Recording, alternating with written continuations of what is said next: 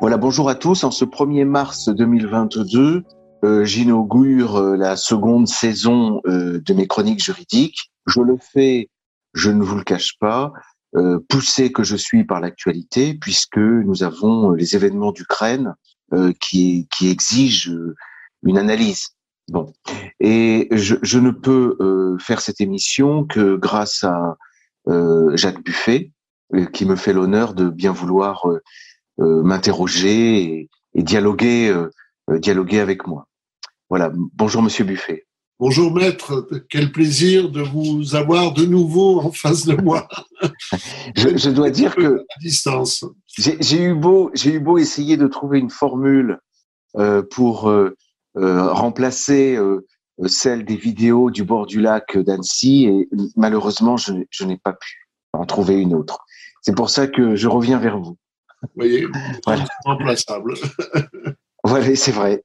Alors, euh, euh, écoutez, euh, j'ai publié hier un, une première analyse juridique euh, sur le site d'égalité réconciliation euh, où je, je, développais simplement deux points qui sont ceux qui ont été mis en avant d'ailleurs euh, par Vladimir Poutine lui-même dans, dans ses déclarations, c'est-à-dire d'abord la reconnaissance, qui est un acte juridique de droit international, et deuxièmement la légitime défense, reconnaissance des États du Donbass et légitime défense du Donbass agressé.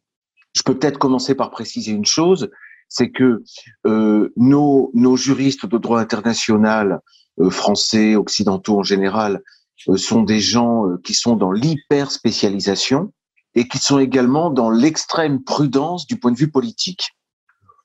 À la limite, je sais même pas s'ils ont besoin d'être si prudents que ça, euh, convaincus qu'ils sont, pour la plupart, que euh, l'Occident, quand je dis l'Occident, c'est euh, la culture américaine euh, et la culture euh, fran fran française, anglaise, américaine. Enfin, euh, on, on, voit ce que c'est.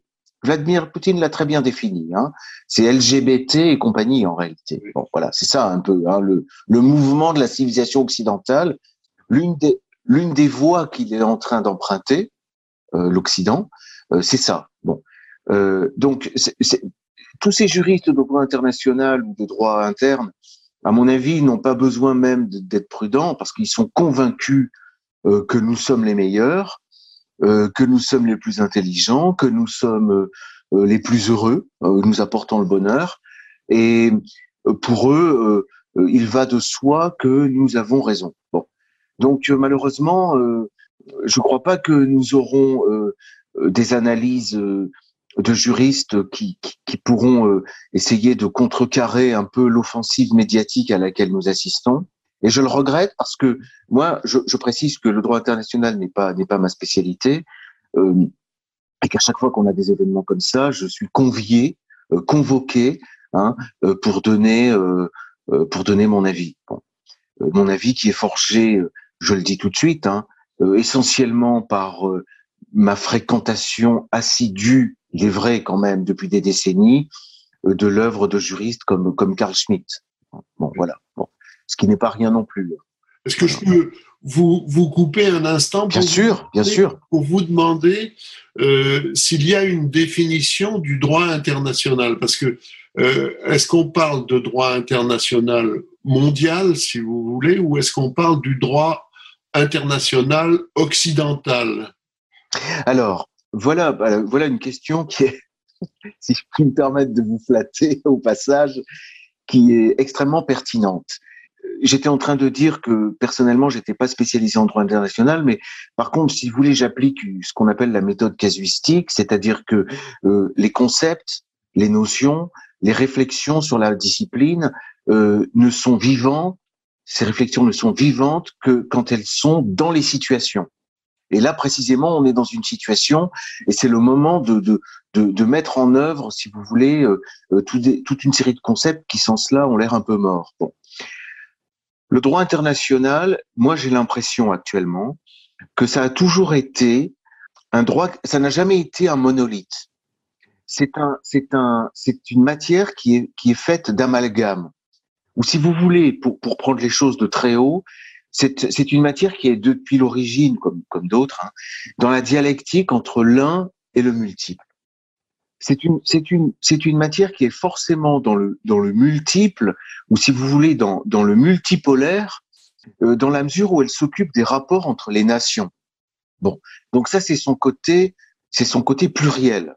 Et, chaque nation a sa conception de ce que devrait être euh, le droit international. Il, a, il n'y a pas, alors ça c'est la base, dans, dans la conception classique occidentale, il n'y a pas de juge au-dessus des nations. Alors, lorsque je vous dis que ça, c'est la conception classique, c'est une conception du droit international. Malheureusement, cette conception, elle est amalgamée actuellement avec une autre conception qui est au contraire l'idée qu'il y a ou qu'il devra y avoir prochainement un juge au-dessus des nations. Vous voyez? Donc, et c'est euh, l'idée que si on n'a pas un juge, on n'a pas de droit. Bon. Donc, si on veut un droit international, il faut un juge. Alors, on voit très bien qui prétend être le juge. Hein. Euh, le juge moral notamment, hein, qui mélange le droit et la morale, le juge des nations. Voilà. Et, et ça, ça, ça, de manière classique, vous avez un, un, un ordre mondial, si je, si je comprends. Eh ben, c'est la définition moi que je donnerais du, du mondialisme. Hein, c'est la croyance dans le fait qu'on n'aura pas de droit international tant qu'on n'aura pas de juge mondial. Voilà, c'est ça qui serait la définition du mondialisme. Et malheureusement, notre droit euh, actuel, qui est issu de Nuremberg, est un amalgame. Mais bon, euh, je pense que le droit international a toujours été dans une tension euh, entre ces deux pôles, hein, le pôle mondialiste et le pôle interétatique, disons. Mais euh, le droit international n'a pas besoin d'un juge mondial. Hein. C'est Bonald hein, qui, qui, est un, grand juriste, enfin un, grand penseur français de l'époque de la Restauration, hein, qui avait bien fait la, la, la, la nuance. Hein, et c'était la doctrine du 19e siècle. Hein, on la trouve chez Hegel, on la trouve chez chez quantité d'auteurs. C'est-à-dire les conflits entre individus et les conflits les conflits entre familles sont réglés par l'État, qui qui, qui est au-dessus au-dessus des, des individus. Mais les conflits entre États, les conflits entre nations, ne sont pas réglés par euh, une nation qui serait euh, au-dessus des autres. Euh, donc il y a une, une situation qui est particulière. Alors c'est réglé effectivement, le dernier mot revient à la force. Le problème, c'est que la force n'est jamais une force brute. C'est toujours une force qui est faite également de spiritualité, de culture et de propagande. Voilà. Donc le, le droit participe de la force euh, dans, dans, le conflit. C'est pour ça que, par exemple, sur ce qui se passe en, en, en, Ukraine, on a, on a, bon, ben, on a deux sons de cloche. Voilà, on, on a la, on a la vision euh, euh, européenne euh, et puis on a la vision, euh, la vision russe. Voilà. Euh, moi, je, je, constate simplement que la vision européenne est une vision qui pousse à, à l'hégémonie occidentale, culturelle, hein, spirituelle, si on peut parler de spiritualité. Hein, euh, et euh, c'est une vision mondialiste, nettement. C'est une vision mondialiste euh, qui vise visiblement à, à, étouffer ce pôle de résistance euh, continentale que, que, constitue la Russie. Et on sent bien que euh, dans la cible, euh, on, on, a la, on a la Chine hein, aussi. Hein. On, on, a deux entités qui résistent de manière insupportable à, à, au projet d'ordre mondial, hein, c'est la Chine et la Russie. Et puis il y a d'autres puissances derrière qui sont moins moins moins importantes, mais qui pourraient soit donc euh, dans la foulée euh, être rapidement étouffées, soit peut-être prendre de la de l'importance. On a le Brésil, oui, et puis l'Inde. Voilà, bon. Ça représente tout de même une, une, une, bonne partie de la de la sphère mondiale. euh. Oui, alors, on avait un critère autrefois en droit international, c'était l'opposition entre le droit, le droit de la mer et le droit de la terre. Il y avait le droit international était, était déjà à l'époque euh, entre le XVIIe et le XIXe siècle était déjà schizophrène. On avait un droit de la mer qui était un droit qui n'existait pas en fait, c'était la liberté, hein. c'était l'anarchie. En réalité, c'était dominé par la Grande-Bretagne et puis maintenant encore par les États-Unis. Et puis on avait le droit interétatique, le droit de la terre, qui était un droit de rapport de, avec la diplomatie, les déclarations de guerre, euh, le respect des civils, le droit de la guerre, hein, le droit de la guerre qui est lié au droit de faire la guerre. Hein, vous n'avez pas de droit de, Vous n'avez pas droit de la guerre si vous, n'avez pas un droit de faire la guerre. Alors, euh, ouais, où, en sommes-nous aujourd'hui de, de, cette, de cette dichotomie? Euh, Ça, c'est pas clair. Euh, est-ce qu'on est peut encore parler aujourd'hui, euh, à, l'heure des satellites euh, Est-ce qu'on peut encore parler d'une distinction entre la Terre et la mer? Oui. Je sais pas. Carl Schmitt, qui parlait en, en 1950, euh, disait que à l'ère des voyages dans l'espace, la, la distinction terre-mer est dépassée.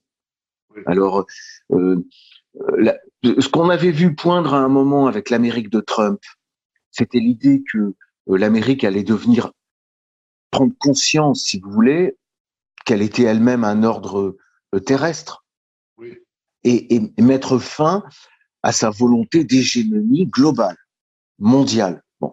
Et puis il y a un retour de bâton avec Biden et on, revient visiblement à cette à cette prétention à, à dominer le monde, quoi.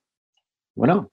Donc, vous, vous pensez que euh, le conflit est une prétention euh, à dominer le monde due euh, aux États-Unis, ou, c'est plus profond?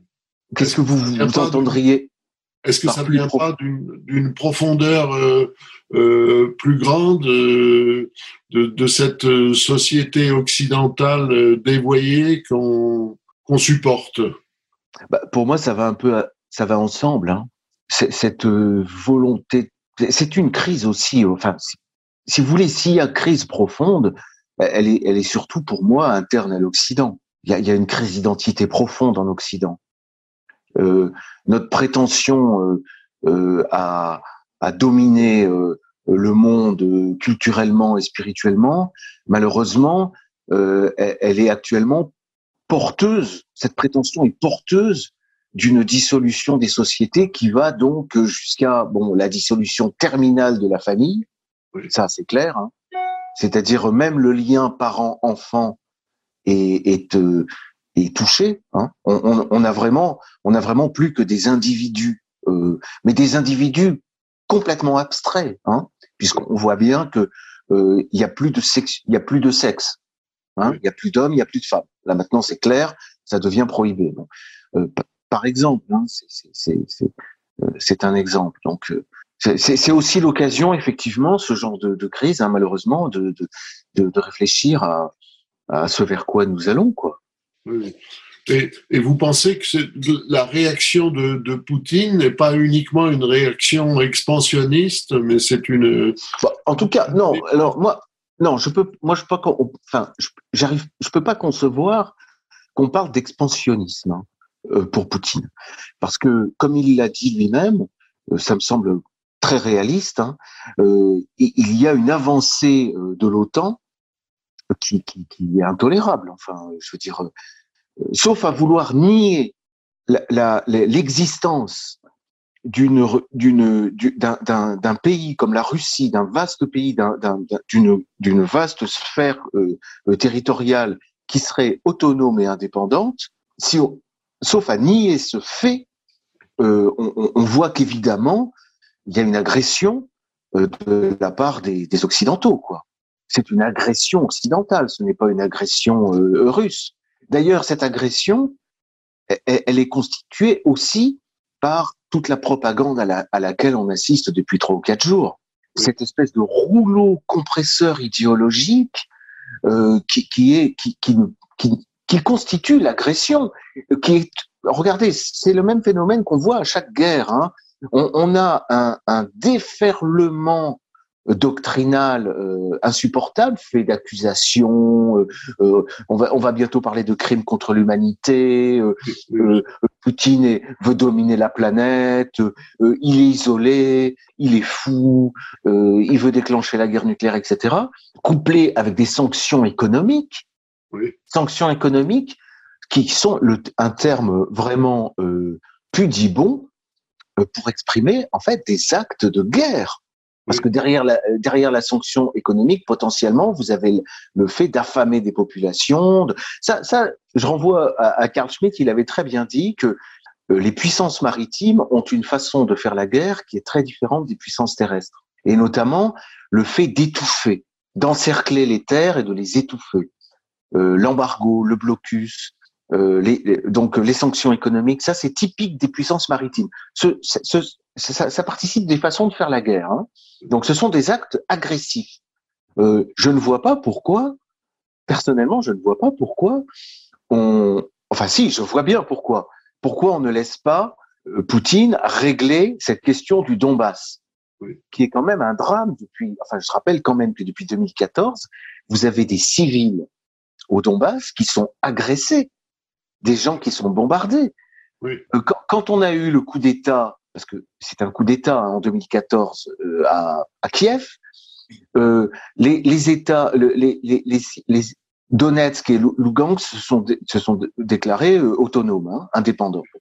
Ça s'est traduit aussitôt par un par une agression qui s'est dirigée directement contre des lieux d'habitation civils. Hein. Ce sont des civils qui ont été euh, qui ont été atteints. Bon, et ça dure. Bon, donc du point de vue du, de l'analyse juridique, euh, ces États ont fini enfin par être reconnus par la Russie.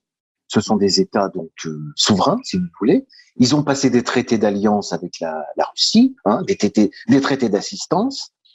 Les agressions continuent. Euh, L'Ukraine euh, est un État, certes, si on veut, souverain, mais elle est ni dans l'OTAN ni, dans l'Europe. Euh, elle agresse le Donbass. Bon, la Russie intervient. Qu'on laisse la Russie régler le problème. C'est nous qui en faisons une guerre mondiale. C'est pas, c'est pas, c'est pas Poutine. On voudrait que Poutine, sans rien dire, laisse les Européens massacrer les populations du Donbass et laisse euh, l'OTAN euh, avancer sans cesse. Euh, enfin, moi je pense que, enfin bon, évidemment, moi je prends parti, hein, je vous le dis franchement. je, je, pense, mais je suis pas le seul. Hein, je, je, constate que heureusement, il y a énormément d'observateurs qui font entendre la raison. Hein. enfin, en tête, j'en ai, j'en ai bien quatre ou cinq. Hein. On a vu Xavier Moreau, j'ai vu passer Laurent Ozon. quand, vraiment quantité d'autres analystes, euh, à part certains hommes politiques qui se sont couchés lamentablement. Hein. Euh, J'ai vu François Fillon, enfin c'est une honte. mais, mais beaucoup, de beaucoup se tiennent, hein, euh, euh, et ça c'est plutôt bon signe. C'est plutôt bon signe. Après les scénarios, que, que va-t-il se passer? J'en sais rien. Mais du point de vue du droit, ce que j'ai suggéré là euh, dans, dans, dans, cet article écrit très rapidement hein, euh, et de manière c'est difficile parce qu'encore une fois le droit international c'est un mélange de, de tant de tant de choses que c'est compliqué. Mais ce que j'ai voulu suggérer c'est que ce que voyait Carl Schmitt, c'est que ce que ce, ce, que nous pouvons espérer, c'est toujours un ordre mondial, certes, hein, parce qu'il faut un ordre mondial, mais qui ne soit pas euh, celui des mondialistes, Hein, je répète, hein, pour synthétiser, c'est-à-dire avec un juge au-dessus des nations qui est un juge de euh, partie prenante. Hein, c'est-à-dire en fait, ce qu'il ne faut pas, c'est quoi? C'est qu'on ait une nation au-dessus des nations. Hein, mais il faut un autre ordre euh, qui est fait d'une pluralité. Lui appelait ça des grands espaces. Et on voit hein, les grands espaces qui se dessinent. Hein. la Chine, la Russie, le Brésil, l'Amérique du Nord, l'Inde. Alors, peut-être que cet ordre-là suppose effectivement une forme de, de juge au-dessus des nations, mais ça ne peut pas être une nation. Ça veut dire, alors, je crois que l'Église catholique a longtemps rempli ce rôle en Europe. Hein. On avait, on avait quand même le pape qui était quand même relativement euh, indépendant par rapport à, par rapport aux entités, euh, et c'était, c'était une forme, c'était une autoritas. Vous voyez, c'était une autorité. C'était pas une potestas. Voilà. Donc euh, il y avait il y avait cette euh, il y avait cette, cette recherche, mais peut-être que c'est un but inaccessible. Hein. Il faut pas espérer non plus euh, quelque chose qui soit définitif et éternel. Hein. Ça, c'est une croyance qui rappelle le communisme et, et les rêves même libéraux hein, extrêmes. Hein. Oui, Voilà. Mais donc un, un, un, droit international qui serait qui qu'on sent en formation. Euh, l'affaire syrienne en a été un, un, exemple. On sentait en Syrie qu'on avait déjà affaire à une guerre mondiale au sens où c'est un tournant vers quelque chose de nouveau. Voilà, on sort de l'époque Nuremberg. Je pense qu'on en est sorti hein, de l'époque Nuremberg, hein, qui était un équilibre instable entre, qui était qui était un ordre qui était complètement invivable. Hein. Euh, les États-Unis gendarmes du monde, ça ne pouvait pas, ça ne pouvait pas tenir. Et ça, ça date de Nuremberg. Et même déjà, ça se profile déjà en 1917. Ce vers quoi nous allons, et il faut l'espérer, c'est un ordre euh, multipolaire euh, avec des grands espaces, comme par exemple la Russie, qui, dans son espace, est légitime à intervenir. Après, quelle est la limite de cet espace? Euh, Ça se règle par la force. Donc moi, ce que je vois, c'est qu'en Ukraine, on a une crise de délimitation de l'espace d'intervention russe. Voilà. Alors, après cet espace, est-ce qu'il ira jusqu'à inclure la France? Ça, ça m'étonnerait tout de même. Comment? Ça m'étonnerait tout de même. Ben, ça serait étonnant. Alors, ça, peut arriver, hein, pourquoi pas? Oui. Ça peut arriver. Tout peut arriver. Hein. Euh, comment? On peut espérer. Alors certains, on peut l'espérer, ma foi. Pourquoi pas? Ce serait une expérience intéressante pour euh, le peuple français. Vous savez, moi, je, suis réaliste. Hein. Euh, la souveraineté française, elle est, elle est terminée en 1940. C'est terminé. Donc, nous avons été occupés en 40 par les Allemands. Ensuite, en 45, les Américains ont succédé aux Allemands. Voilà. Et depuis, nous sommes une colonie américaine. Nous sommes occupés. Voilà. Alors, on a eu un illusionniste, mais bon, enfin, c'est pas trop non plus mon rôle de parler de tout ça. Encore qu'il y ait des dimensions juridiques et constitutionnelles importantes. Mais pour moi, De Gaulle a été un illusionniste. Il s'est peut-être même illusionné lui-même, mais il faut, il faut être réaliste. Alors, ma foi, euh, soit effectivement on reprend, euh, soit il y a un affaiblissement américain, et alors ma foi peut-être que les Français peuvent reprendre, j'y crois pas beaucoup, reprendre leur souveraineté, soit euh, la nature a horreur du vide, et d'autres vont venir remplacer les Américains, et peut-être seront les Russes. Ma foi, pourquoi pas? Ou les Chinois. Pourquoi pas? Oh, Je vois pas les Chinois aller quand même jusqu'en France. Si on raisonne de manière terrestre, je ne crois pas. Non, que les Chinois reprennent ce qui est leur territoire comme Taïwan, qu'ils maintiennent leur présence au Tibet, euh, dans le Xinjiang, euh, la Sibérie, etc. Euh, les problèmes avec le Japon, enfin, vous voyez, ça, ce sont les problèmes chinois. Je pense pas que la France soit le problème de la Chine. Mais, mais, mais quand on regarde les, les cartes, ma foi, la, la, la, la sphère d'influence du grand espace russe ma foi, pourquoi pas euh, Si on les cherche et que les Américains ne sont pas derrière nous, on va les trouver. Ça, c'est possible. ce sera, ce sera peut-être le résultat, effectivement. Mais euh, bon, voilà, euh, voilà où nous en sommes. Je, je, crois que nous sommes euh, contraints par des limites de temps qui sont d'ailleurs de sages limites. Pour, pour, pour terminer, je voudrais vous, vous suggérer une réflexion. Le fait qu'on veuille euh, supprimer le, les chaînes euh, Spoutnik et RT France euh, du paysage audiovisuel euh, européen, est-ce que ça ça vous fait pas penser que le, la guerre en fait elle n'est pas contre Poutine et la Russie, mais elle est contre l'opinion l'opinion intérieure européenne? Ah ben, c'est votre idée, elle est, elle, est, c'est une analyse intéressante, euh, euh, effectivement. Euh, mais c'est ce que je vous disais tout à l'heure, c'est une crise occidentale. Hein. C'est une crise de l'Occident. D'ailleurs, toute, toute guerre extérieure révèle toujours une division interne, hein, en réalité. Et c'est ce qu'on peut ressentir, c'est-à-dire dans cette guerre, enfin dans cette guerre, oui, on peut parler déjà de guerre, hein, de cette agression parce qu'il y a agression à base de sanctions et de propagande contre contre la Russie, c'est aussi une agression que nous subissons nous en Occident.